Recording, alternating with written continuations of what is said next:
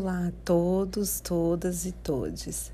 Eu sou a Hilda, participo do curso de especialização em História, Ciências, Ensino e Sociedade da Universidade Federal do ABC e tenho a minha formação em Geografia pela Universidade de São Paulo e em Pedagogia pela PUC de São Paulo.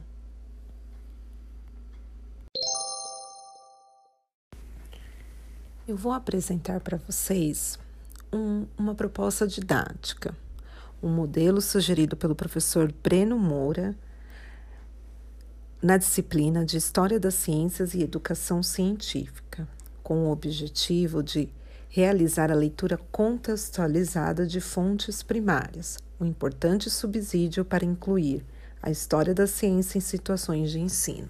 Vamos lá? Detalhando a proposta didática, eu escolhi a fonte primária de número 48, que discute a lei que regula a introdução de novas espécies, de Alfred Russel Wallace.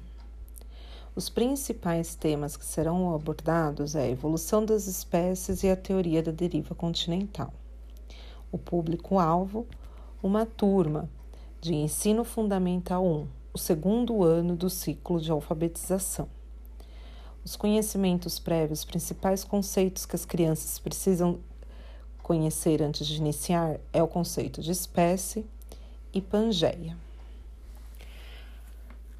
Na leitura do, da fonte primária, nós, discuti nós vamos discutir algumas ideias de Alfred, como a não existência de tentativas para explicar os fenômenos tão singulares que ocorrem entre as espécies parecidas.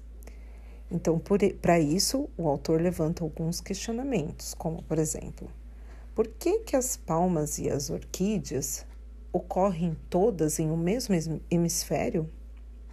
Por que os trongons um tipo de pássaro de dorso marrom só tem no leste e os trongons de dorso verde só tem no oeste? Por que, que as araras e as cacatuas têm similaridades tão restritas? Por que, que é assim que acontecem as coisas?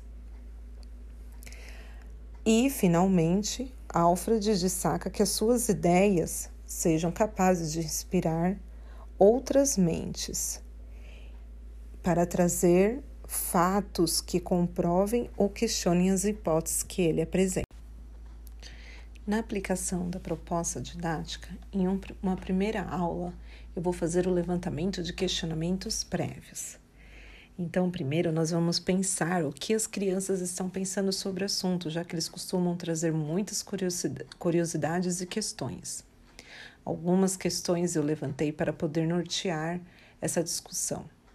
Primeira questão: será que os continentes, as porções de terra em que vivemos, sempre esteve na mesma disposição?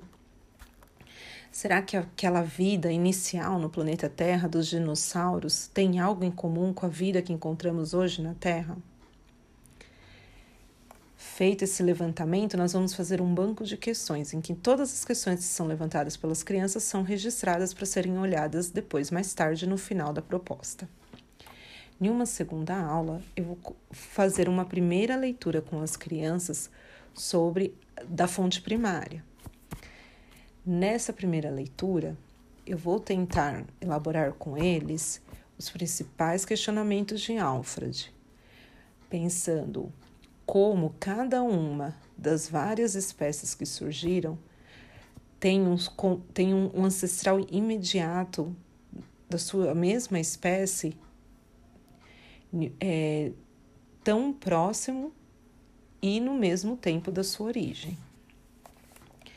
Eu vou utilizar alguns recursos para poder ajudar essa, essa, nessa, nesse entendimento, como por exemplo, as fotos dos animais em que Alfred fez os questionamentos, animais próximos, e um vídeo. Na terceira aula, nós vamos revisitar a, a leitura da fonte primária. E nessa segunda leitura, nós vamos levantar os principais aspectos da natureza da ciência.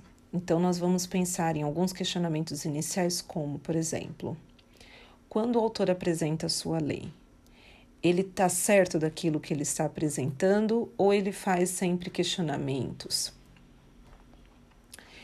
Como que o autor produziu a sua lei?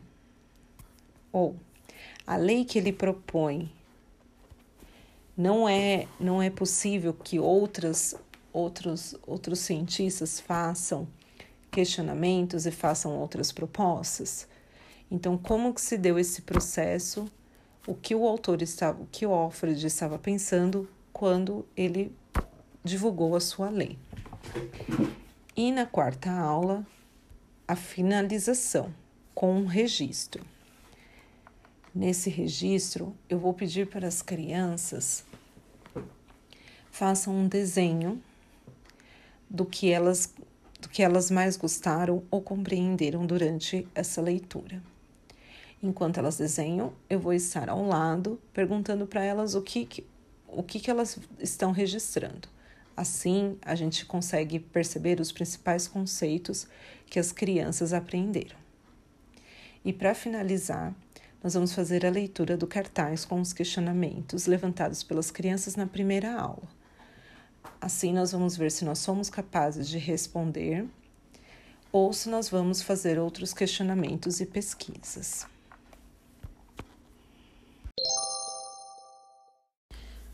A utilização dessa proposta didática foi muito interessante para que a gente pudesse reunir todo o conhecimento que foi produzido durante a disciplina do professor Breno. É muito importante pensar o conhecimento científico dentro de um contexto. Um contexto metacientífico que envolve um olhar de fora, considerando os aspectos históricos, epistemológicos, filosóficos, sociológicos e culturais. Ao nos apropriar de um, de um conhecimento científico, não podemos deixar de lado a sua gênese, a sua estrutura e a sua validade porque assim como toda a historiografia, nós já sabemos, ela foi construída, foi, foi elaborada de um dos lados da história. Então é preciso ficar de olho e ver de todos os lados, todo o contexto de envolvimento para a construção daquele conhecimento científico.